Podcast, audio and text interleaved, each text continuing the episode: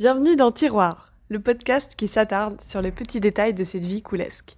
Je suis Anaïs Jandel, mutin de perles sur l'internet, illustratrice et créatrice en tout genre, passionnée par la vie et ses joies innombrables.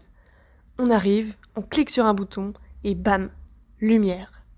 Aujourd'hui, je vais vous parler interrupteur. C'est comme une loi universelle.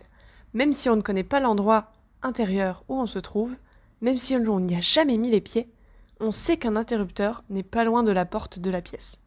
Souvent à gauche, puisque le sens des portes va vers l'intérieur et que l'on utilise notre main droite pour l'ouvrir. C'est trop technique?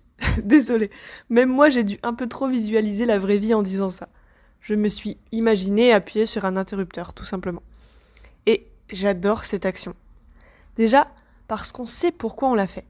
On sait que c'est pour allumer la lumière d'une pièce un peu trop assombrie. Mais on ne sait pas d'où la lumière va surgir. Au mur, au plafond, à gauche, à droite. Et si on surprenait les gens à mettre des lumières de folie liées à l'interrupteur principal de la pièce? Des stroboscopes ou des projections d'étoiles qui époustoufleraient le moindre individu. Parce que même une ampoule rouge fait déjà son petit effet en soirée. Tu ne te rends pas compte du pouvoir que tu as lorsque tu as le doigt sur l'interrupteur. Jour, nuit, jour, nuit. Même Jacouille avait compris à quel point ils étaient drôles. Tu peux plonger les gens dans le noir à tout moment, ou alors amener la lumière en un instant. Pour ma part, j'ai depuis des années un papier avec écrit Tripote-moi sur l'interrupteur de ma chambre.